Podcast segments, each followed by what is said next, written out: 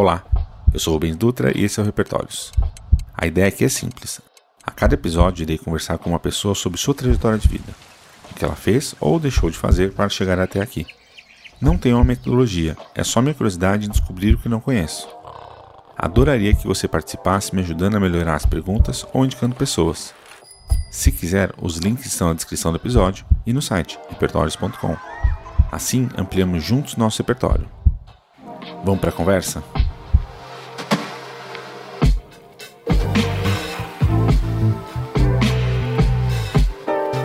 Hoje eu trouxe uma pessoa que eu conhecia há muito pouco tempo, muito pouco tempo mesmo, mas que na, a gente teve uma conversa, uma reunião que foi chegou a ser engraçada, assim. A gente meio que entrou em sintonia, começou a falar algumas coisas pro cliente é, de uma maneira não ofensiva, mas direta, que foi uma coisa muito boa. E eu gostei muito da pegada dela, de como que a, ela lida com as coisas, como que ela vai. É, sem os meandros, sem as, as coisinhas, sem os, os mimimis que muitas vezes a gente acaba tendo que fazer na vida, ou não tendo que fazer, mas nos deixa, deixando levar e fazendo isso na vida. Então, assim, ela foi uma, uma menina, porque como eu sou um cara mais velho que ela, pra mim é sempre uma menina, tem a idade da minha sobrinha, então pra mim é sempre menina. Mas que é uma pessoa que, tipo, muito foda, que eu sei que vai fazer muita coisa foda por aí. Não só por ela, também como pelos outros, pela trajetória de vida dela, tanto na, na no mundo normal, quanto no mundo no mundo religioso, vamos dizer assim.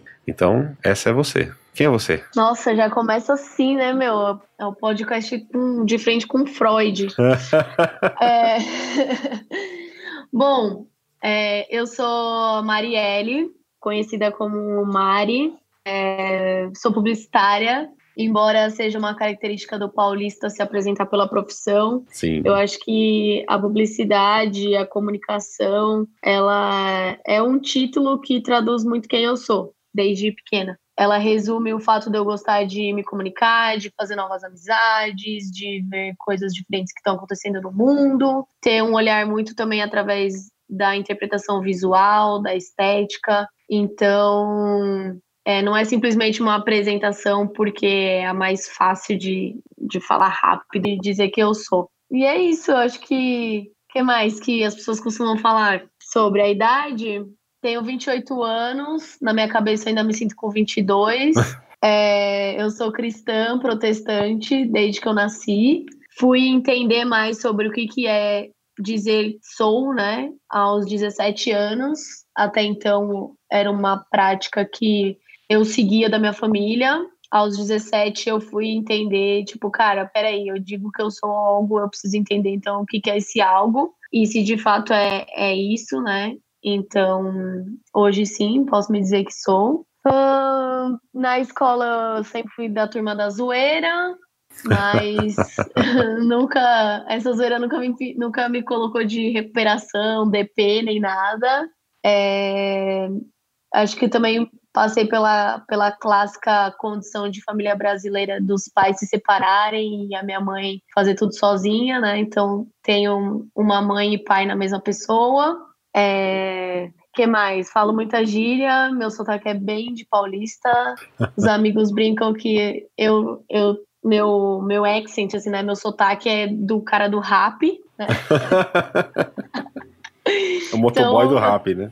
Motoboy do rap. Eu tô tentando me policiar, mas com uma hora de conversa vocês vão perceber. É mano, é meu, é tipo.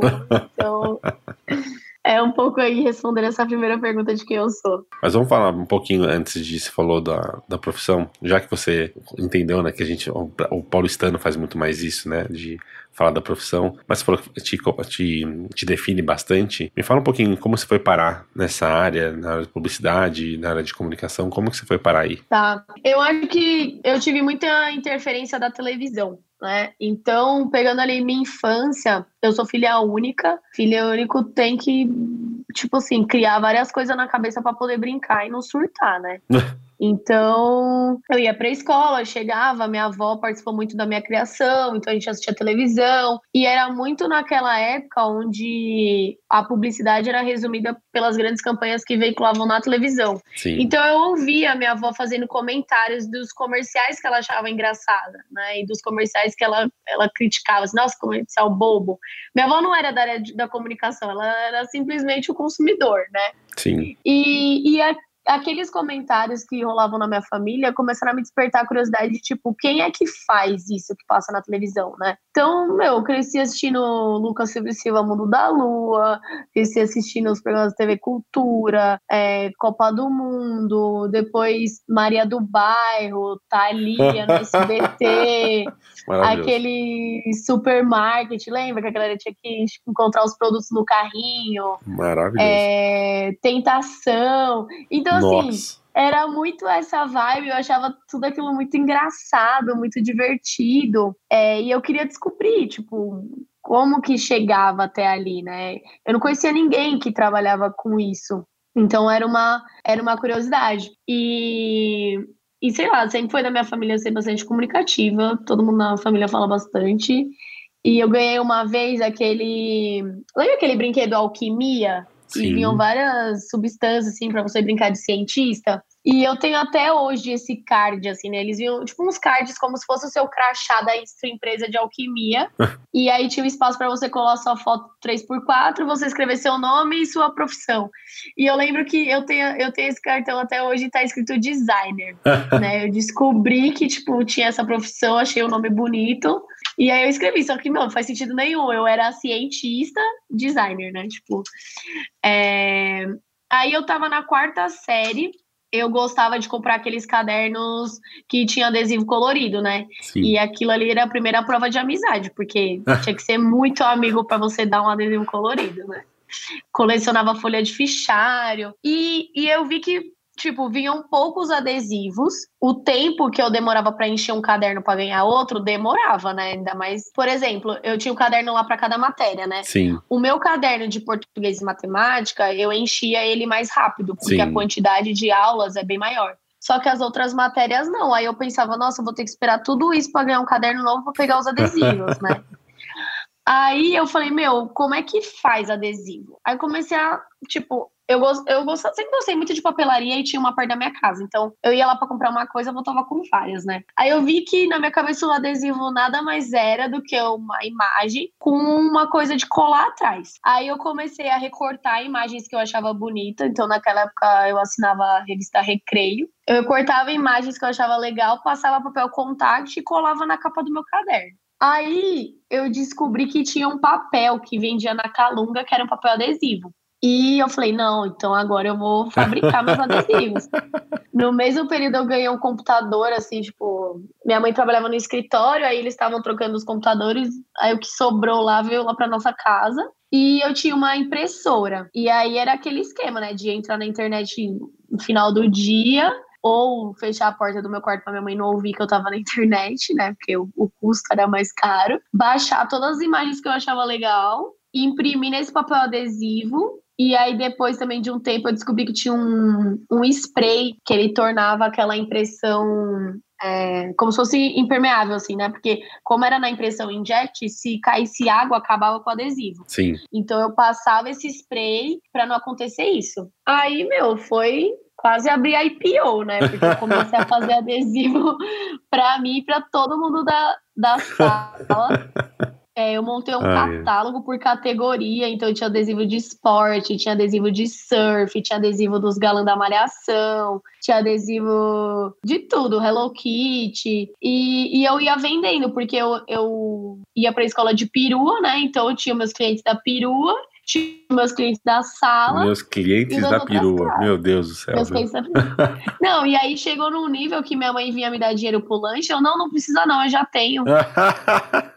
Então eu tava um nojo, assim, né? Na Ai, quarta série. Aí na quinta série eu tive um, um momento ali, né? Uma crise existencial, porque minha mãe foi mudar de escola. E aí, tipo, cara, tudo que eu construí, todos os meus clientes, tipo, é nem os meus amigos, né? Amigos é uma É. coisa, meus clientes, vou perder todos eles.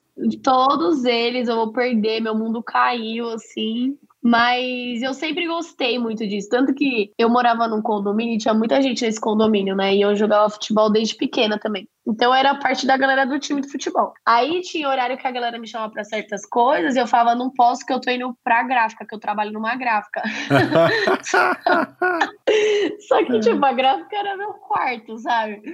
É, mas eu levava aquilo muito a sério, eu gostava muito. Aí foi isso, quando eu fui para essa escola, foi um período que eu estudei lá da quinta série à oitava. Aí eu acho que eu desenvolvi um outro lado da comunicação que eram nas aulas de teatro. Então eu gostava, levava muito a sério, assim, as peças, é, como eu divulgar as peças. Naquela época, fazer as coisas no computador, assim, né? Tipo, ninguém apresentava nenhum trabalho em PowerPoint, a gente apresentava em cartolina, Sim. maquete, e eu gostava muito desses tipos de trabalho. Então eu lembro que tinha maquete de vulcão, né?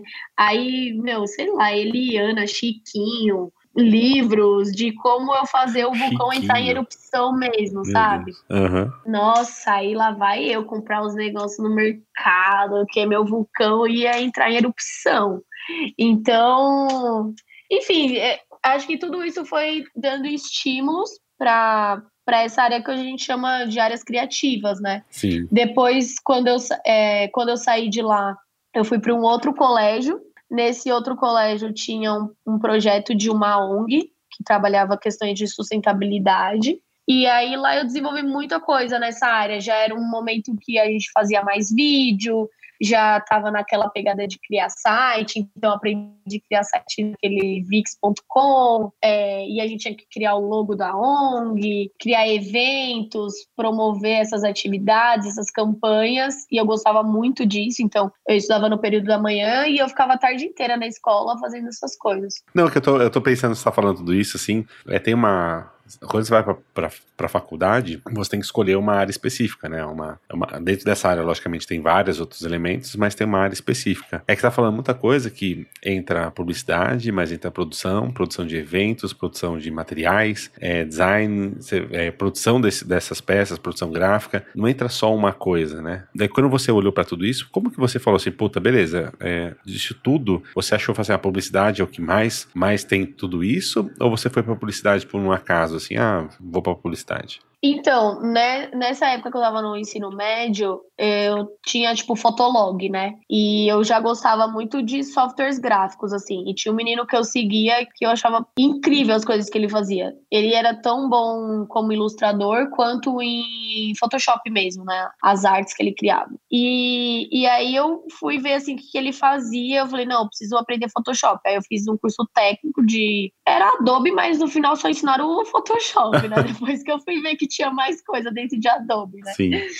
É, e aí eu, nossa, sabe assim, eu gosto muito de aprender algo que eu vou conseguir aplicar num curto espaço. Então, meu, quando eu aprendi Photoshop, aí vem todas as suas tias, né, pedir pra fazer cartão de visita, pedir pra fazer site, pedir... e eu, putz, cara, eu tô ganhando dinheiro com isso, sabe? Quando chegou nessa época de faculdade, eu tava em dúvida. Será que eu vou pra design gráfico? Porque era algo que, né, como eu contei, sempre tive algum envolvimento e aí é o momento que você materializa todas as experiências e, e aquilo vai se tornar uma profissão, né? Então, meu, será que eu vou para design gráfico ou para publicidade? Aí quando eu tava lendo sobre os cursos, eu vi que a publicidade ela era mais generalista. Sim. Então eu falei, bom, eu vou para publicidade, porque eu acredito que eu vou poder usar o design gráfico em algum momento, mas eu também vou aprender outras coisas. E aí eu falei, bom, já que eu vou para uma faculdade particular, vou ter que pagar, né? Que, que, que, que eu aprendo o máximo que eu puder.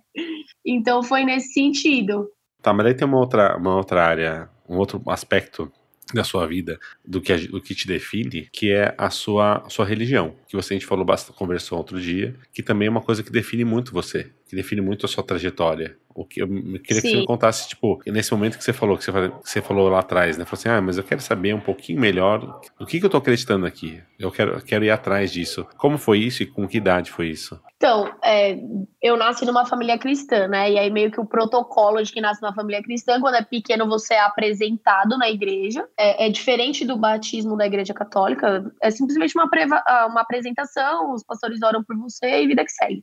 Só que assim, a, a família ela tem uma prática dominical. Dominical. Então, todo domingo a família vai pra igreja, né? E eu tava indo lá e fui, fui, fui, fui. Aí de pequenininha, ah, não sei, você é, é inserido num contexto que as pessoas te conhecem desde quando a sua mãe anunciou que tava grávida, né? Sim, então, sim. você já vai criando uma relação de afinidade com aquele com aquela comunidade. Quando eu tinha uns oito anos, a minha família mudou de igreja e eu fui para uma igreja que ela tinha uma é, o nome que as igrejas dão chama Ministério Infantil, que é basicamente uma área que vai cuidar das crianças. E era uma área muito estruturada, então tudo era dividido por faixas etárias, tinha materiais educativos para cada faixa etária. No primeira, na primeira parte assim, né, do domingo, você aprendia sobre a Bíblia, sobre histórias da Bíblia, e na segunda parte você podia escolher se você queria ir para aulas específicas de música, de teatro, de é, línguas de sinais, né, Libras. Então, assim, eu gostava muito, eu sentia que eu aprendia muita coisa diferente lá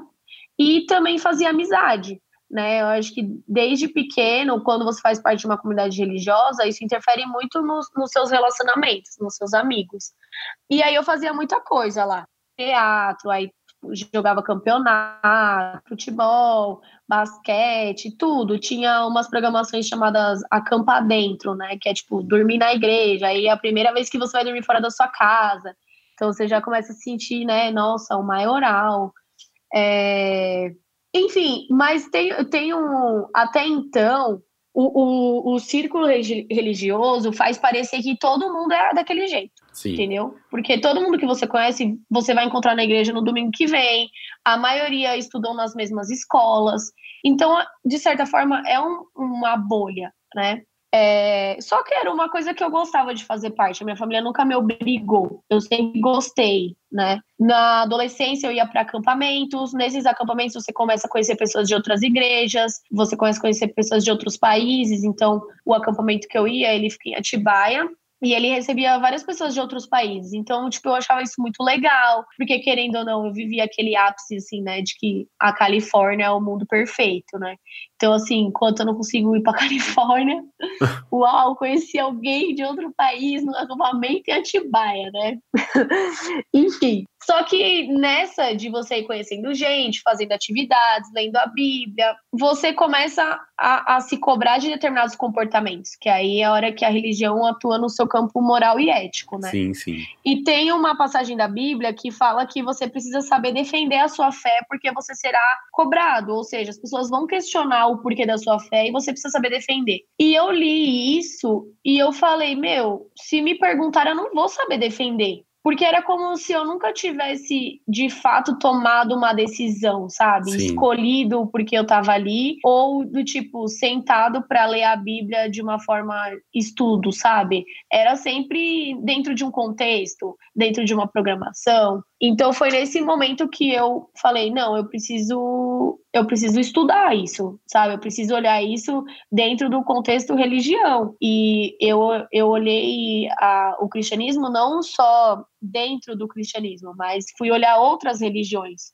né? Outras é, culturas, porque e o impacto que a religião tem nessas culturas, né? Então, esse foi o momento que eu te falei lá dos 17 anos, sabe? Sim. Foi a hora que eu falei, não, pera. É, e assim, o cristianismo, ele foca muito que, tipo, cara, a hora que você vai pra universidade, é uma perdição, sabe? tipo, nossa, agora, meu, você precisa estar tá muito enraizado na sua crença, Sim. porque você vai ser muito tentado e bababá e bababá. Não, mas em cima, em cima disso, que eu fiquei eu fico pensando, né? Porque eu, eu, já vi por muito, muito isso, assim, é que a, às vezes a pessoa tá tão, que nem você falou, tava tão acostumada, porque não era uma escolha sua até então, e você só ia. É, e eu via muitas pessoas que nunca tiveram esse, esse estalo, né? E para realmente ser uma religião dela, ou ser uma coisa interna dela, daí a primeira pessoa que ridiculariza ou brinca com a religião ou questiona alguma coisa da religião, a pessoa ela não consegue defender muito bem aquele aquela crença dela em público, né, e defender aquilo para as pessoas. Não, é assim, eu acredito nisso, tudo aquilo. Como que foi isso? Né? Porque você falou que foi aos 17 anos, que de uma certa maneira é a pior fase, né, para tudo isso acontecer. Como que era para você disso assim, né, no seu dia a dia? Você que você já estava começando a tomar uma escolha para publicidade, não foi nesse momento, né? Foi um pouco mais para frente, mas você tinha isso de as pessoas começarem a olhar para você e falar assim: "Ah, mas por que você acredita nisso aí?" Então, eu acho que assim, esse foi o estalo de uma provocação que foi surgindo ao longo da minha vida. Como eu te disse, minha família sempre foi cristã, mas meus pais se separaram quando eu tinha três anos de idade. Um casal divorciado dentro da igreja, ele já começa a sofrer preconceito. Sim. Né? Então, assim, a igreja ela propaga muito essa visão de família perfeita: pai, Sim. mãe, os irmãos, cachorro golden. Né?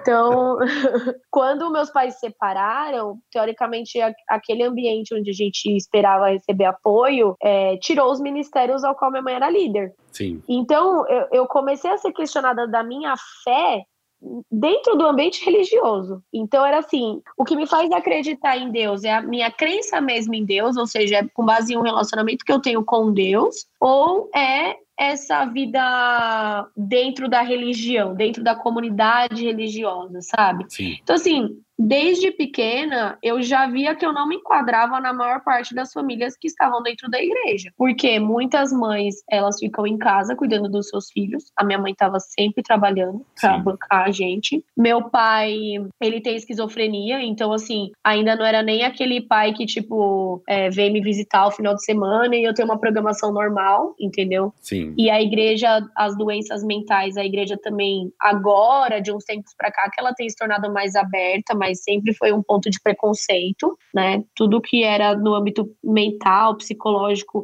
era visto como do demônio e a vida da pessoa tá longe de Deus. É, então, assim, mesmo com todos esses, com esses comportamentos, assim, com esse contexto da minha vida, eu permanecia. Sim. Eu continuava. E, e assim, era muito me apegando às coisas que eu gostava, e deixando claro as coisas que para mim não faziam sentido. Então, é, o papel da mulher dentro da igreja era um papel muito old school, né? Então a figura do pastor era sempre a figura mais, uau, é o pastor, e a mulher era conhecida como a mulher do pastor. É, ela era muito mais papel de sombra. Ela era preparada para cuidar dos filhos, para cuidar da casa, para cuidar do marido. E eu já vinha de uma relação de família que era muito diferente disso. Sim. O casamento dos meus avós, que era algo que eu acompanhava de perto por né, dividir ali, morar com a minha avó também, minha avó, ela foi a legítima avó, né, que trabalhou em casa, cozinhava, cuidava da família, mas ela mostrava a frustração dela em relação a isso. Ela já criou a minha mãe para não ser dependente de um casamento. E, consequentemente, a minha criação foi assim. Foi tipo, Marielle, corre atrás dos seus sonhos, corre atrás de você ser independente financeiramente, porque um casamento não é a salvação para os seus problemas. Então, eu ia na igreja, eu me apegava às coisas que eu gostava de lá, mas por outro lado, eu, tipo, ah, não sei se eu faço também tanta parte assim. Eu, eu lembro que chega uma idade assim que aí já começa aqueles negócios de namoradinho e tal. E eu não gostava de ninguém, assim, tipo, sei lá, eu tinha 14 anos, não queria, não tava pensando nisso, sabe? Sim. Eu tava muito mais focada em esporte, porque esporte também sempre representou muito na minha vida, tentando concorrer a uma bolsa para jogar nos Estados Unidos, sabe? Tava nem aí se o Zé da esquina gostava de mim, entendeu? Então, quando eu cheguei aos 17 anos, foi muito mais também para não só dialogar com a universidade, né, que seria o mundo secular, mas para dialogar com a igreja, do tipo, meu, a, a Bíblia fala muito, né, que você precisa conhecer a Bíblia justamente para que você não se torne uma vítima de falsos profetas Sim. ou de ensinos errados. Né? Então eu, eu falei, cara, eu tenho acesso à Bíblia, eu sou uma pessoa alfabetizada, eu consigo ler, eu posso não ser uma teóloga, eu posso não saber hebraico, grego, mas tem coisa que estão falando que não tem base bíblica, Sim. entendeu? Então foi tipo para me defender meio que dos dois lados, para conseguir me posicionar biblicamente dos dois lados, sabe? É, e, tem e eu acho que, que assim, tem umas coisas até engraçadas, né? Tem algumas pessoas que falam, tem, teoricamente pegam uma base bíblica para atacar pessoas que, sem base bíblica nenhuma, fazem mais certo do que as bases bíblicas, né? O ponto Total. Não, não, é, não é necessariamente a religião que te faz ser melhor que o outro, né? É, é os preceitos da religião. Então, se você tipo, seguir os preceitos de Jesus, sendo ateu ou não, tá tudo certo. É, eu acho que assim, tem alguns pontos de é, como se fossem os critérios de salvação e tem os critérios morais. Eu acho que uma vez minha mãe falou isso para mim, né? É, você pode ser uma pessoa ética sem ser cristã. mas você não pode ser uma pessoa cristã sem ser ética, né? Então era era alguns questionamentos de coisas que a gente vê que não concorda, mas até então eu acho que vira muito bate-boca, né? Você vê, ah, eu discordo porque minha opinião é isso, eu discordo porque minha opinião é aquilo. Então foi a hora que eu falei, cara, eu vou estudar, né? E, e eu acho que um ponto também, eu, eu sempre, sei lá, eu, eu acho que eu sempre fui meio bocuda, assim, sabe? Tipo, o porquê das coisas, entendeu? Eu lembro que minha avó era da Assembleia de Deus, tinha um comportamento mais tradicional em relação à vestimenta. E aí, meu, queria porque queria que eu usasse saia. E tipo, vó, eu jogo futebol. Ninguém que joga futebol usa saia pra baixo pra cima, entendeu? Aí já fica aquilo, nossa, essa menina não é feminina, ai meu Deus, o que, que vai acontecer com essa menina? E sabe, uns comentários assim que. Só que eu, eu batia de frente com as coisas que eu gostava, entendeu? Eu não ficava tipo, ah, então tá bom, eu tenho que ser obediente à minha avó, eu tenho que usar saia. Ah, então eu, eu tomava uns tapas mesmo. Eu tomava uns tapas mesmo pra usar meu short minha chuteira. Então, mas é, isso, isso que você me falou, você me falou algumas coisinhas que eu não ia fazer a pergunta, mas por conta disso eu fiquei na dúvida, assim. Você tem uma, uma, uma questão que você falou muita, muita, algumas coisas da sua avó e da sua mãe que te foram ensinando, mas é, eu queria entender se você acredita em certo e errado, isso depende de contexto, é, isso, é, primeiro isso, se você acredita em certo e errado, ou depende de contexto? Eu acho que depende do contexto. É, de, não, é, não, é, nem depende do contexto, depende da situação, entendeu? Uhum. Óbvio que, assim, como cristã, tem, eu, eu acredito nos princípios bíblicos, sabe?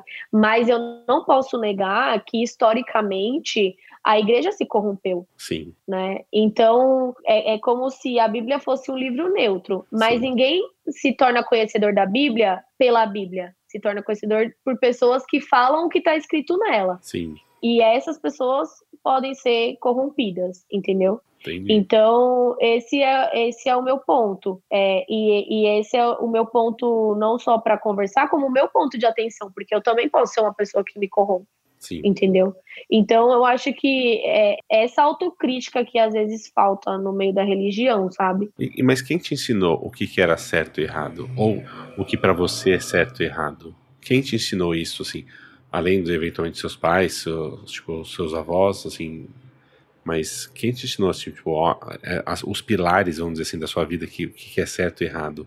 Bom, eu acho que em casa tem muito isso, mas assim, quando eu falo certo e errado, é muito tipo, meu, é, sei lá, você não pode roubar, você não pode pegar material escolar dos outros, sabe? Sim. É, você, minha avó era muito exigente na questão escolar, né? Então eu lembro que às vezes eu chegava e, vó, eu tirei oito. Ela, por que você não tirou dez, né? Você não faz nada, você não trabalha. Então, assim, ela era bem bem severa com essas questões, entendeu? Então, Sim. acho que também na infância teve até um pouco desse medo de que meio que o que era certo era o que minha avó me falava. Sim. Então eu precisava seguir aquilo porque senão eu seria punida, entendeu? É, ao longo do tempo, já a minha mãe ela era muito mais flexível eu acho que até por não estar tá tão presente no meu dia, quando ela chegava, era muito mais tipo, não vou ficar dando regras, entendeu? Pondo limites, eu quero mais aproveitar esse tempo com a minha filha.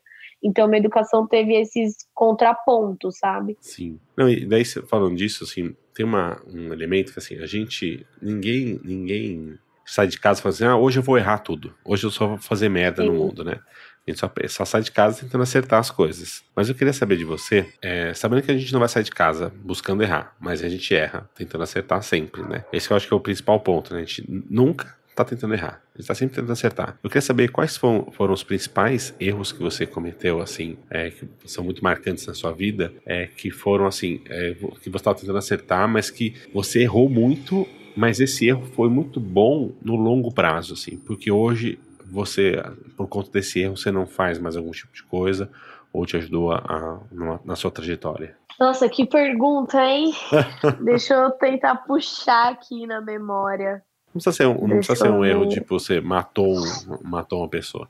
Né? Pode ser. Ah, não, ah, eu ia contar de um. Não, brincadeira. Um motoboy. Na época que eu era motoboy. Mas um, um ponto assim que ficou.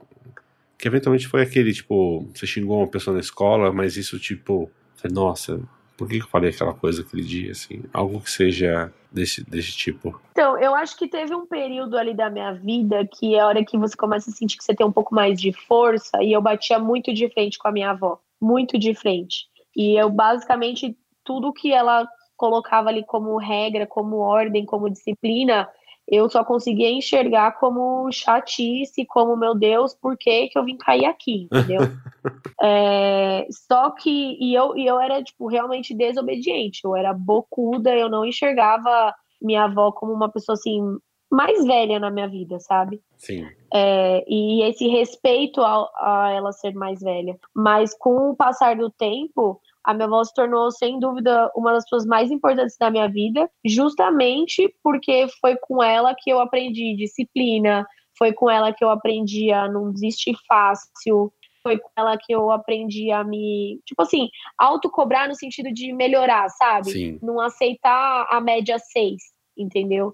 É, e ela faleceu tem quatro anos, foi muito, foi uma questão assim, né, muito particular, mas não sei, talvez para quem é completamente agnóstico, que eu vou falar agora, a pessoa vai até dar risada, mas para quem tem uma crença parecida com a minha, talvez seja mais familiar. Mas uma vez eu estava realmente orando, conversando com Deus, e Deus colocou no meu coração que em breve minha avó iria falecer. E, e aquilo foi muito dolorido, né? Ouvir aquilo. Mas, por outro lado, eu acho que foi uma oportunidade de fazer aquela despedida assim do tipo, vó, me passa tudo o que a senhora viu da vida, sabe? Sim. Coisas que a senhora faria diferente, o que a senhora acha que mais acertou, é, conselhos, entendeu?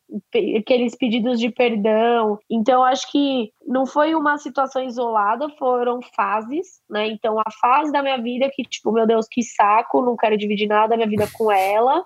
Sim. Depois, a fase da minha vida que, meu, sou grata pelas coisas que a senhora me ensinou e a fase da despedida, entendeu? Que é a hora que concretiza a importância que a pessoa teve de fato na sua vida, no seu desenvolvimento. Então, essa foi uma. Eu acredito que aprender a pedir perdão, isso é algo que a igreja ensina muito, e, e eu sempre tinha muito medo, né? A, a, a Bíblia fala que se você tem uma situação assim de conflito, para você não ir dormir antes de resolver aquilo. Então, sei lá, qualquer amigo que eu brigava, gente que eu batia a boca, ficar sem falar com a pessoa nunca foi a minha opção, entendeu? Sim. Eu ficava com muito medo de acontecer alguma coisa e eu não poder resolver aquilo. Então eu já, por meu, tentava puxar e voltar as coisas numa boa. Não é fácil, às vezes, você ir lá e pedir perdão, principalmente quando você acha que tá certo. Sim. Mas é, eu sempre pensava isso. Mas tem duas coisas importantes, assim. Você sempre acha que tá certo, porque faz parte do seu código, o padrão genético seu, o seu padrão cerebral, é você achar que tá certo. E pedir perdão é uma coisa insuportavelmente difícil,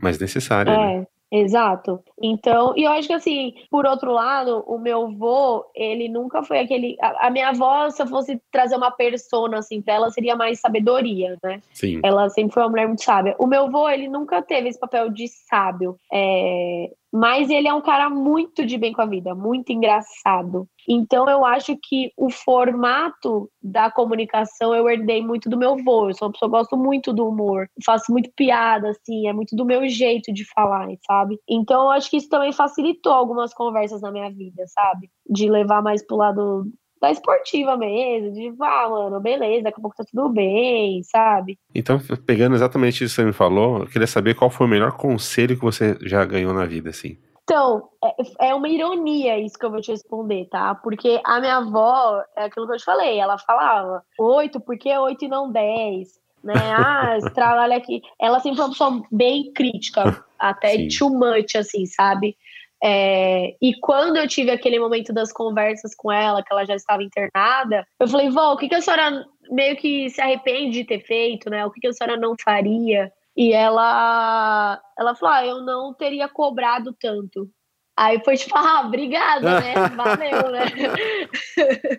Agora que eu tô com 24 anos, né? Mas eu acho que foi um conselho muito importante. É, ela enxergou num momento ali mais avançado da vida dela, de que se cobrar tanto, né? Então o foco é muito mais para intensidade, não foi algo saudável.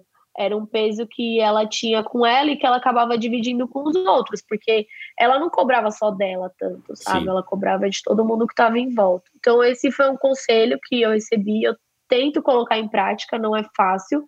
Pensa, foram muitos anos vivendo com algumas cobranças, e eu acho que o fato de, tipo, a minha família é, no decorrer aqui do que a gente conversou, as pessoas podem ouvir e pensar, nossa, essa menina veio de família rica, mas, meu, a minha mãe sempre trabalhou muito, os colégios que eu estudei sempre com bolsa, é, então eu me cobrava de, tipo, cara, eu preciso dar um certo retorno, nem que seja o orgulho, sabe? Então, eu queria estar, tá, tipo, entre os melhores da sala, eu queria que meus trabalhos sempre fossem os melhores, porque eu sabia o quanto custava para eu estar tá ali, entendeu? Sim. É, eu lembro que, enfim, a gente teve muitos problemas, tanto financeiro quanto na relação com meu pai, e eu pensava, meu, não posso levar problema para casa, sabe? Eu tenho que aprender a resolver meus problemas, porque lá em casa já tá cheio de problemas. Então, minha mãe teve empresa, faliu, aí fica aquela questão na praça até você conseguir recuperar crédito, é,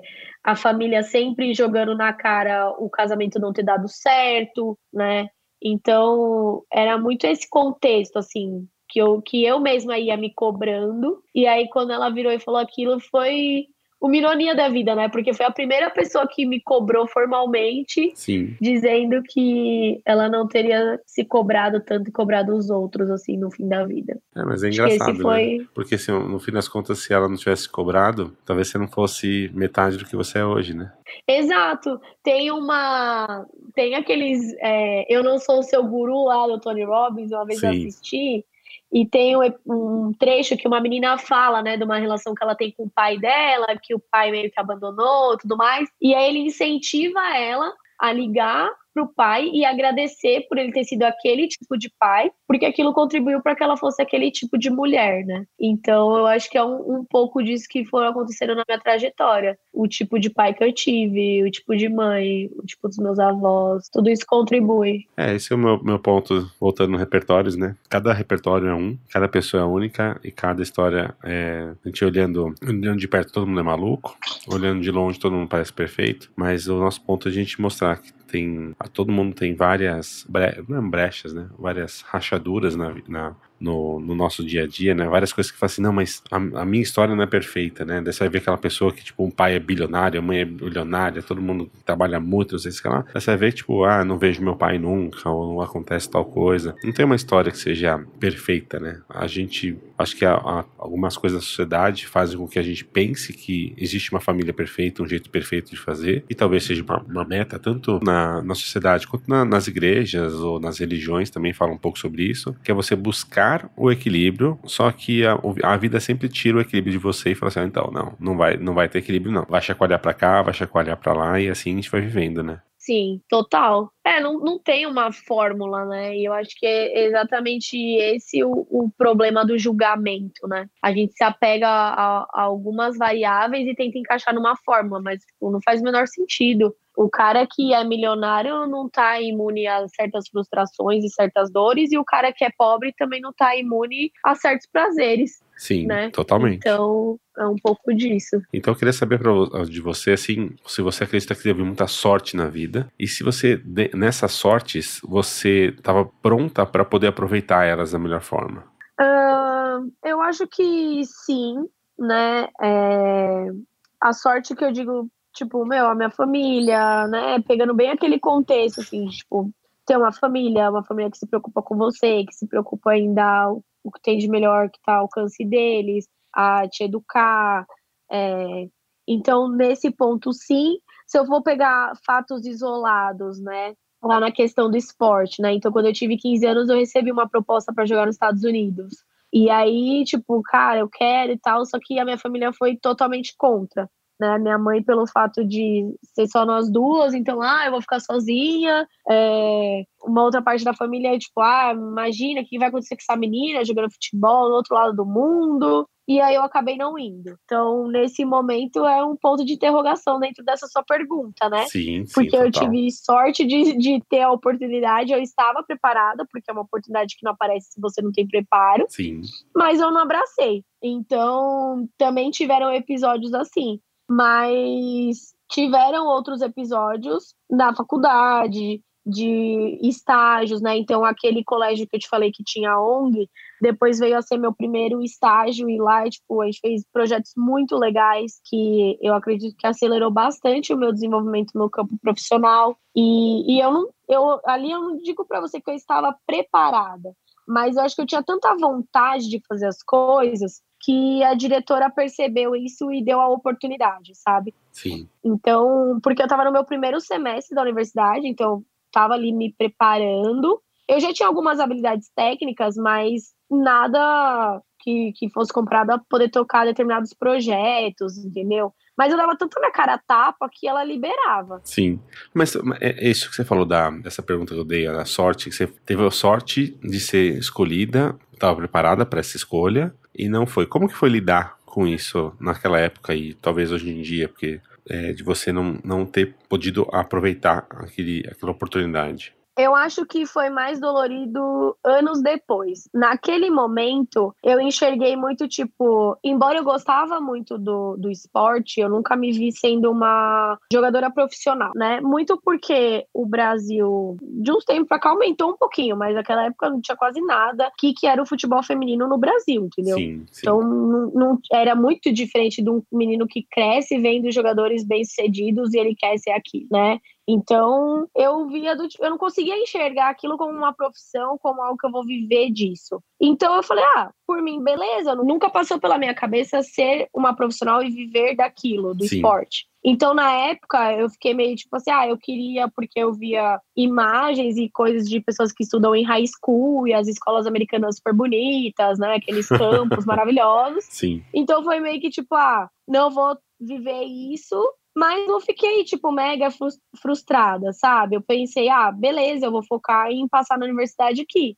Só que, tempos depois, eu pensei, meu, tipo, não era a questão de ser uma profissional do esporte, mas era ter tido a oportunidade de ter um inglês muito bom para aquela época, de ter feito outras conexões, de ter expandido a minha visão de mundo que é algo que morar em outro país contribui, sabe? Então, foi algo que anos depois eu senti a frustração e isso meio que eu já entendia que, tipo, cara, já era, porque carreira do esporte não é algo que, ai, com 60 anos eu me tornei uma jogadora, entendeu? Sim. Tipo, não, acabou, tem um período muito determinado para você se lançar. É, então eu já estava muito claro que eu não, não conseguiria recuperar esse tempo, mas foi algo que me impulsionou a morar fora do país para o inglês e para ampliar minha visão de mundo. Então foi tipo, cara, eu perdi uma vez essa oportunidade eu não vou perder de novo, entendeu? Sim, total.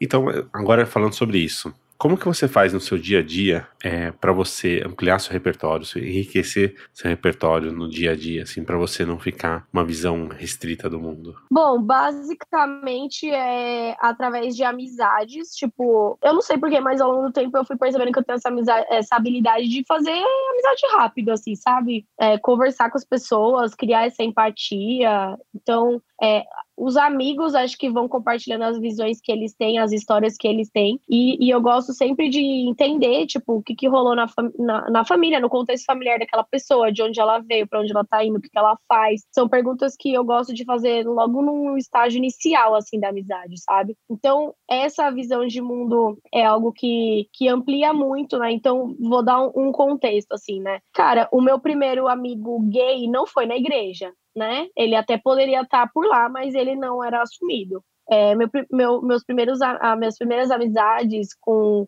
é, com gays foi na universidade. E, e a, a, ouvir o que ele é, vivenciava, o que ele tinha experienciado na vida dele, ampliou muito a minha visão e eu trouxe algumas provocações para a igreja, sabe? Para a esfera religiosa. Então, as amizades, com certeza. Também eu gosto muito de, tipo, pesquisar na internet coisas diferentes, assim. Então, eu gosto tanto de ver mercado financeiro quanto, sei lá, coisa de moda, coisa hypada na China, coisa hypada nos Estados Unidos, alguns perfis que eu sigo que são da Rússia, gosto de assistir TED, Netflix. Antes eu assinava muitas revistas também, porque eu sempre gostei do, do material gráfico, né? Então é um, é um pouco disso. Então é, é um mix, sabe? A igreja também proporciona outras visões, porque é um ambiente agora, principalmente a igreja que eu faço parte, ela tem um ambiente bem eclético, assim.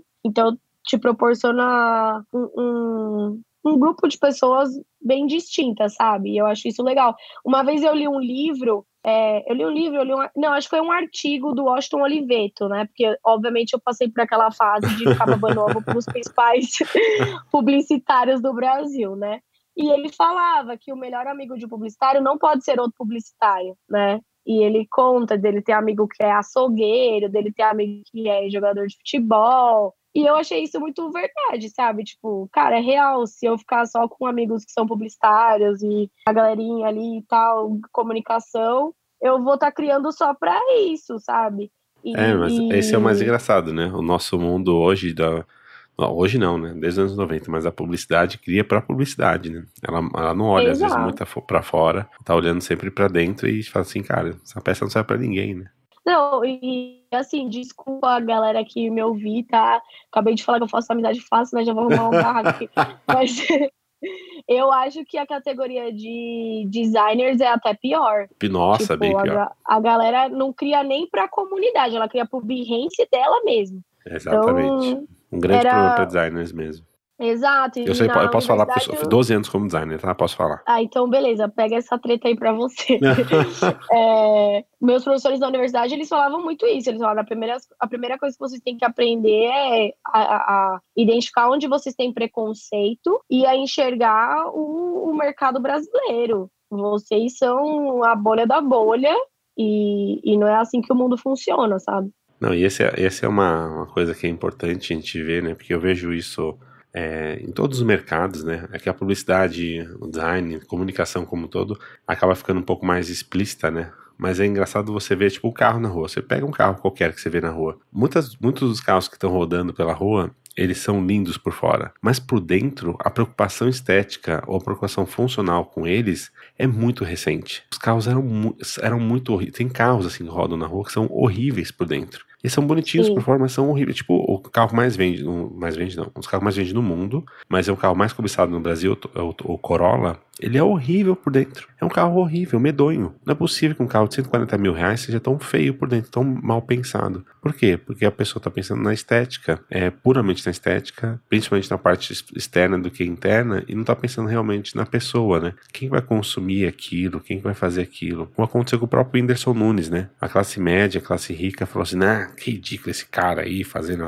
o GoPro, não? Assim, cara, não tô perguntando se você gosta ou se não gosta. As pessoas gostam. Então, a gente tem que olhar porque as pessoas estão gostando, o que, que elas estão olhando, tentar entender. Só que o mercado, às vezes, de publicidade tenta entender, só que moldar da forma que eles acham mais bonito. E daí descaracterizam a personagem ou aquele, aquele mundo de uma maneira que acaba ficando tosco de novo. Acaba ficando tosco, acaba ficando. É, não ficando verdadeiro, né? Então, acho muito ruim isso. Sim, e eu acho que tem um ponto que é mais recente, que o modelo de negócio das agências, ele não é esse modelo que a tecnologia trouxe de ser escalável, né? Então Sim. você desenvolve um produto e aí você consegue escalar a sua venda e faturar bilhões. Sim. Então ele tem um modelo que é de, tipo, compra e venda, né? De campanha, de peças, whatever. Para a conta da agência fechar, ela traz ou grandes clientes que vão pôr bastante grana e aí ela aumenta a margem dela, ou ela vai trazer vários pequenos clientes, né? Só que no final do dia, ela tem que justificar aquilo que está sendo pago e, e é, é, recente no mercado publicitário você conseguir metrificar seus resultados, né? Sim, a gente tem, tipo, a, a Globo como um, um, dos grandes veículos brasileiros, que até então, o que, que de, determinava o, o, valor do minuto da Globo, sabe? Era o Ibope, que, tipo, todo mundo sabe que o Ibope, né, não considera a pessoa que levantou pra ir ali no banheiro na hora do intervalo. Sim, é quase a, moda caralho, né? O, o medidor de Ibope é tipo, mais ou menos isso aí vai estar tá vendo sua, sua TV, né? falei, cara, não. Eu tinha uma Exato. lugar que eu trabalhei que falava assim: ah, quantas pessoas foram, no evento? Quantas pessoas foram impactadas pelo evento? 10 mil. falei, Nossa, mas foram 300 no evento. Ah, não, mas cada, cada pessoa que vai no evento fala pra, pelo menos 10 pessoas. Eu, caralho, não. Só foi no evento 300 pessoas, acabou, né? Exato. Então, assim, é, é, é muito no chutômetro. E aí o que, o que faz amenizar algumas dúvidas em relação ao resultado é muito a estética, né? Sim, total. Então, eu acho que acabou virando esse mercado assim é, que precisa faturar, né? Reza a lenda que precisa faturar por ser um mercado e para se manter sustentável, total. mas também que, que é baseado muito num ego, né? Reza a lenda que casa de publicitário tem duas portas, uma para ele e outra pro ego. então, a pessoa começa a botar uns preços assim com base no encantamento mesmo. Total. E você olhar e ver, nossa, que agência linda, e nossa, que publicitários estilosos, e nossa, que peça gráfica maravilhosa. E, e eu acho que esse, é, é, é, esse balanço que a indústria teve foi justamente a hora que começou a ver que, peraí, agora a gente está conseguindo medir um pouco melhor os resultados e não é tudo isso que vocês falam, não, sabe? Eu lembro, eu lembro uma coisa que eu, na faculdade, eu olhei assim, na faculdade não, trabalhando na área, um dia eu vi uma, minha eu vi alguma coisa minha, acho que um logo, em, um evento grande, alguma coisa assim, eu fiz um logo, uma comunicação, e eu vi e falei, nossa, que animal, tudo mais. Daí eu fui olhar para as pessoas, elas estavam cagando a comunicação que eu fiz. Mas cagando assim, litros, foda-se. Tipo, ah, tá bom, tá escrito ali X coisas caguei. Daí meu ponto é que a gente, a gente ficava olhando e falei, não, mas é muito legal, você viu que não sei o que lá. Eu falei, cara, a comunicação foi feita, o que, que você precisa colocar? Tipo, ah, tô falando água São Lourenço, tá bom, tá escrito São Lourenço. Tô... A gente tem um valor que tem sim um valor subjetivo, tem vários elementos, só que objetivamente as pessoas não percebem como a gente acha que elas é, percebem, e também não sei se elas deveriam perceber tanto, porque não é isso, né, o grande ponto. Só que a gente fica nessa coisa do, do ego, não, mas fui eu que fiz. É, tá bom, beleza, vai lá, senta lá. Exato. E, e, eu acho que também, é, quando você vai ver modelos de precificação, né? Uhum. Como é que você precifica ali o seu trabalho. Quem nunca cobrou um job porque queria, sei lá, uma viagem e aí o preço do job se tornou o preço da passagem da viagem que você queria, sabe? Então, tipo. Hum, é, total, total. E, e, isso se expande pra indústria. Eu tô falando isso, pegando aí como exemplo, talvez, um freelancer. Mas, meu, você senta numa reunião de agência e a agência vai justificar o porquê que ela tá cobrando, não tem um racional claro por trás sabe? Isso é um problema. Tem tipo assim, ah, esse cliente aí é rico, bota uma margem de 35%. Aí, ah, esse aqui é um brother meu, abaixa aí, mas lá na frente acho que a gente consegue fechar mais jobs, sabe? tipo. Sim, não, isso, isso é uma coisa que eu vi, eu tenho visto muito assim, né? É, a gente fala bastante de a, a pessoa acha que o, o valor da, do que ela vai cobrar. E acontece muito com, com designer isso. O designer, é, o designer publicitário cobra muito mal. E quando vai cobrar, cobra olhando o carro que a pessoa chegou. E não é, qual é o job em si que ela vai fazer, ou quantas horas ela vai, vai levar para fazer aquele job. Então, se ela vai cobrar 75 reais a hora, 100 reais a hora, 400 reais a hora, não tem a ver com o carro que a pessoa chegou, tem a ver com o tipo de trabalho que cada um vai fazer, né? Só que isso, nossa, já tentei, já tentei bater cabeça, mostrar para as pessoas, só que daí chega uma hora que fala assim, ó, cara, você quer cobrar mil reais por uma coisa X que valeria, você cobraria normalmente 300, cobra, mas como não tem esse racional, né, que nem você falou, não, a pessoa vai começar a te olhar e falar assim, nossa, que, que careiro, que cara esquisito, por que, que tá me cobrando isso? Imagina que uma, chegasse no supermercado, uma Coca-Cola custasse diferente só se você chegou de Mercedes ou chegou de bicicleta, né? Total. E, e eu acho que também é uma galera que gosta muito de. E assim, quando eu falo uma galera, eu tô me colocando no meio, tá? Não tô me tirando fora disso, não. É, que gosta de chegar na mesa do bar e compartilhar que fez algo simples e cobrou caro, né? Sim. Parece que, tipo assim, nossa, você é muito mais importante agora, ou, meu, você tem uma inspiração, assim, que, né, você não precisa investir tanto e parece que a ideia vem na sua cabeça e você revoluciona o mundo. Eu acho que tem um pouco disso, né? Total. Eu falo que tem áreas que a pessoa não é que ela tem que ter é, faculdade ou MBA, ela tem que ter fé. Sim. É, porque a galera acredita num nível de dom da criação, Nossa. sabe? De uns negócios assim. Mas nem na Igreja Universal tem tanta fé assim. Mas vamos não lá. Vamos lá, vamos, vamos pegar agora uma coisa, uma, uma pergunta mais simples. Sabendo o que você sabe hoje e sabendo que você só sabe o que você sabe hoje por toda a sua trajetória de vida, eu gostaria de saber se você mudar, arriscaria mudar alguma coisinha e ser uma pessoa diferente hoje. Hum, se eu mudaria alguma coisinha. É, se você arriscaria Olha... mudar alguma coisa, que o ponto é esse, né? Se você mudar, você pode, você provavelmente seria uma pessoa completamente diferente, né? As, as consequências de uma mudança simples lá atrás pode mudar você completamente. Sim, é, é aquela pergunta efeito borboleta. Né? Exatamente. Né? Eu, eu acho que assim, o bom de responder essa pergunta é que nada vai mudar. É, então, sim, sim. É, eu acho que eu teria, sei lá, talvez desenvolvido mais habilidades lógicas. Eu sempre fui aquela aluna que nota de história, geografia, português estava, tipo, boa, matemática, física e química passando ali na amizade com o professor, sabe? é, então eu, eu teria dado mais valor a isso. E não, e não sei, talvez melhorar a minha relação com o mundo animal. Pra você ter uma ideia, eu sou uma pessoa que tem medo de cachorro. Nossa, ainda tem medo de cachorro. Exato, tenho medo de cachorro e eu estendi isso a todo o reino animal. né? Então, talvez em algum momento eu não mas isso é fácil, isso é fácil eu ainda não tenho tempo para ter isso, mas é algo que na infância talvez pareça mais simples, sabe? Ah, sim. Mas agora perguntando uma coisa mais, mais simples ainda. É bom ser você? Ah, eu gosto. eu gosto. O que, que você mais gosta de ser você? O que, que eu mais gosto de ser eu? Eu me considero uma pessoa que eu não sou encanada, sabe? Eu não acho que assim, se fulano não me respondeu é porque ele não quer falar comigo. Ou se tal coisa, sabe? Eu não tenho essa visão de que, tipo assim, tudo gira em torno de mim, entendeu? Meu, fulano deve estar ocupado, na hora que der, responde. E se eu tiver com muita pressa, eu vou lá e falo, oh, não esquece de mim, entendeu? Eu preciso falar com você. Eu sou pessoa desencanada, assim. É, eu, eu sou em discussões em casa, né? Como todo casamento. E hoje eu sou tipo, ah, tá bom, já tretamos, você já entendeu o que eu quis dizer, eu já entendi o que você quis dizer, podemos voltar ao normal, sabe? É, eu sou mais prática, assim, eu não, não fico sofrendo, me punindo, sabe? Às vezes eu percebo que a minha geração, ela, ela se cobra muito nessas questões afetivas e emocionais, sabe? Eu sou mais largada com isso. Maravilhoso.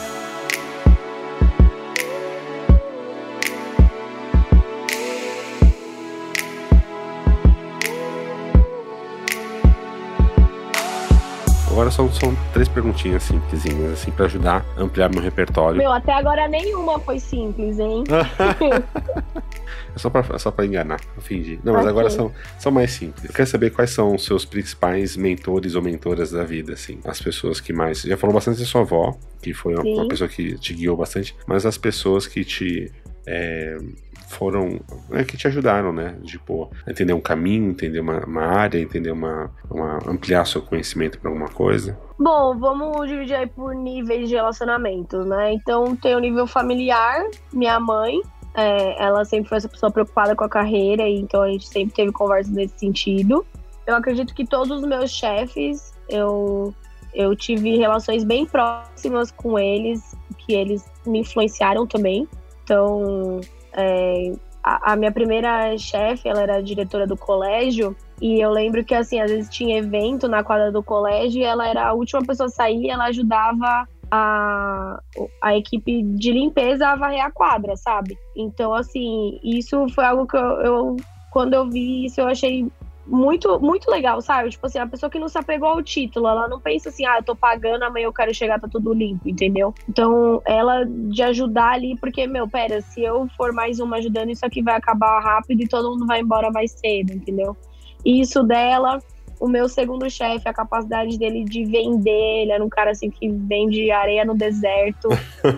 e e o quanto isso é importante para um negócio. O meu outro chefe, a, a, criatividade dele e a facilidade que ele tinha de pegar tipo, ideias complexas e, e trazer para um prático, sabe? Assim, porque às vezes a pessoa é tão criativa, tão criativa, tão criativa que ela não sabe por onde começar a executar, né? Sim, e, total. E ele conseguia trazer umas ideias e, tipo, simplificar na forma de executar. Isso foi muito legal. Depois o tem que colocar os nomes das pessoas, tem? Porque você, você colocou chefe, chefe, tá. chefe. Depois você me passa o nome. Ah, tá, pessoas. beleza. Te passo. Te passo assim. O meu, o meu último chefe agora, ele tinha. O, os três primeiros, embora a primeira ela era diretora executiva, ela tinha um, um jeito muito de fundadora, assim, né? Sim. Os outros dois eram de fato os fundadores da empresa, então você via nitidamente esse perfil neles. E o último, ele era um gestor, e eu aprendi com ele muito a a, a importância de trabalhar com a equipe, de desenvolver a sua equipe, sabe? De ter conversas de você ouvir o que as pessoas estão pensando, incluir as pessoas na conversa. Então, isso foi muito legal. Esse perfil mais de gestão. Meus pastores também, não todos, não todos, alguns pastores. Ah, tem pessoas, tem amigos isolados, assim, eu te passo esses nomes. Eu vi no Medium que você coloca o nome das pessoas, né? Sim, sim, eu sim. te passo. Maravilha. Então, né, agora, além disso, eu queria que você me passasse uh, alguma coisa para ampliar meu repertório, que seja livros, uma experiência, um passeio, uma meditação, não sei, o, o, que, o que você acha que é importante para ampliar meu repertório aqui? Tá, vamos lá. Bom, livro, acho que o mais coerente aí que a gente conversou, a Bíblia. É, é, a Bíblia tem a, a, a ordem dos livros, embora a ordem que os livros são colocados não é a ordem da história. Existe uma Bíblia que você pode comprar que ela é ordenada pela história, né, e não pelo compilado ali dos livros. Legal, Mas sim. particularmente tem alguns livros que eu gosto muito. O, o meu favorito é o livro de, livro de Eclesiastes. Ele basicamente é escrito por Salomão. Salomão na Bíblia ele é considerado o homem mais sábio que já teve na Terra. E ele escreve Eclesiastes, ele tá tipo no final da vida dele e ele conta de coisas que ele presenciou, dizendo coisas que são boas e coisas que não fazem sentido. Né? Então, é um livro que eu acho que vale muito para os nossos tempos, assim, sabe? Tem alguma, alguns livros, por exemplo, Êxodo e Números, que eles são bem particulares da, do povo judeu e daquela época, né? Então, é muito natural a gente cometer um anacronismo. Uhum. Ou seja, tentar trazer aquelas lições para o tempo de hoje. A gente está falando de mais de dois mil anos, né? bem mais de dois mil anos. Então, o Eclesiastes eu acho que é um livro que facilita essa interpretação. E o do, do Novo Testamento, é, a forma como cada discípulo conta as mesmas histórias por olhares diferentes. É, então, a Bíblia, eu gosto muito do Yuval Harari, aquele livro Homo Deus, para mim é muito, muito, muito bom.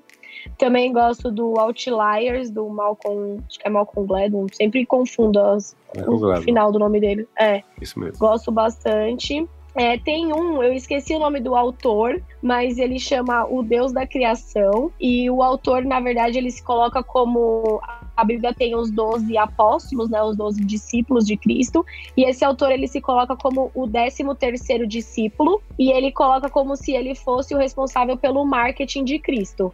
Então ele conta todo o evangelho de uma perspectiva publicitária, né? Da criação, o, a cruz como um logo, a campanha ali de tipo como propagar essa mensagem, é, fazendo um teaser para as pessoas irem para o céu, enfim. Então é uma leitura divertida e por eu ser publicitária cristã, eu gostei bastante. Sim. É... Ah, é tem até um aspecto, dependendo de como você for analisar, de como que a igreja cresceu, tem um elemento de publicidade muito importante aí, né? Absurdo, absurdo. Em eventos, um evento que eu fui ano retrasado foi a VidCon de Los Angeles. Eu acho que para quem trabalha com mídias sociais, redes sociais, ela é um evento que traduz muito o comportamento da geração Z e a relação com as mídias sociais e com essas tendências. Foi um evento que eu realmente me senti velha. Tipo assim, mano, eu não consigo olhar para as mídias sociais dessa forma como eles olham, sabe?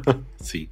Mas tinham painéis bem interessantes também. E a parte. Ela é, são três andares, né? O primeiro andar é uma grande feira. E aí você tem os principais players de mídia dentro dessa feira. Então também tem muita referência visual e de interação, que eu achei bem legal. É, também gostei muito de ter conhecido a Lego House na Dinamarca. Eu acho que para treinamento, para falar de educação, a Lego tem se posicionado muito para trazer o contexto de play, assim, né, para educação. Então é algo bem legal também. É, eu faço parte da Igreja Hilson. A Igreja Hilson ela tem uma conferência é, na Austrália, que é onde tem a matriz da igreja, que acontece todo ano no período de junho, né, exceto quando tem coronavírus, que tudo pode mudar o calendário, né? Tudo parou. tudo parou, mas é uma conferência gigantesca na área dos estádios olímpicos lá da Austrália. Então, eles reúnem 30 mil pessoas. Em termos de produção de evento, eu acho que é uma, é uma aula, assim. porque basicamente ela é realizada por um grupo de 5 mil voluntários, né? Então, nível de, de organização, de planejamento, criação, engajamento, enfim, é bem experiência mesmo, que eu acho bem legal. É... que mais? Por mim tá bom, se você quiser ah, eu, é, eu gosto muito de documentário, de TED, também posso colocar alguns para você citar no Medium. Alguns perfis de Instagram também que eu acho legal. E é isso. Uma, uma maravilha. E eu quero agora, para finalizar, finalizar mesmo, eu só quero que você me indique uma única pessoa que você gostaria que eu tivesse uma conversa dessa que você quisesse ouvir depois, assim, tipo, que você sempre teve curiosidade de fazer uma conversa assim, que você eventualmente não tenha feito, ou que você eventualmente tenha feito, só que você quer que essa pessoa apareça para mais pessoas no mundo, mais pessoas no mundo conheçam ela. Eu tenho, tem uma amiga minha, não sei se eu já cheguei a comentar dela com você, que é a Paula Macedo. É, a gente trabalhou juntas na Embraer e eu acho ela muito inteligente, assim, uma pessoa que vai fazendo várias conexões e, e chegando a conclusões bem legais. Eu acho que ela, ela seria um, uma conversa bem bacana, assim. Eu percebo que em poucos minutos conversando com ela eu já, já aprendo bastante, então em um, em um podcast, acho que seria bem bacana. Maravilhoso, vou entrar em contato com ela. E agora eu quero que você se despedisse, mas me dissesse antes onde que você, onde a gente encontra você, se você quer ser encontrada, né? Imagina, eu sou por causa da feira, assim, eu, eu falo ah, né? Bom, eu acho que hoje o melhor lugar para me encontrar é no Instagram. É, embora eu tenha LinkedIn de todas as redes sociais, é que eu menos gosto. Então, o Instagram é onde eu mais posto, interajo. Enfim, acho que é o melhor lugar. Maravilha. Qual que é o seu Instagram? É marigalindo. Então, agora é só se despedir da galera aí e a gente finaliza. Gente, muito obrigada por todos vocês, né, que tiveram paciência de ouvir eu falar, falar por esse tempo. É, muito obrigada a você também, Rubens, por essa oportunidade, é, pelas perguntas. Eu acho que é, é, muito legal as perguntas que você fez, porque à medida que a gente responde, né, que eu falo, eu também escuto. Então é Sim. quase uma terapia esse podcast. muito obrigada. Espero que eu tenha contribuído aí para o repertório, tanto o seu quanto das pessoas que te acompanham. Eu, eu que agradeço, agradeço e muito.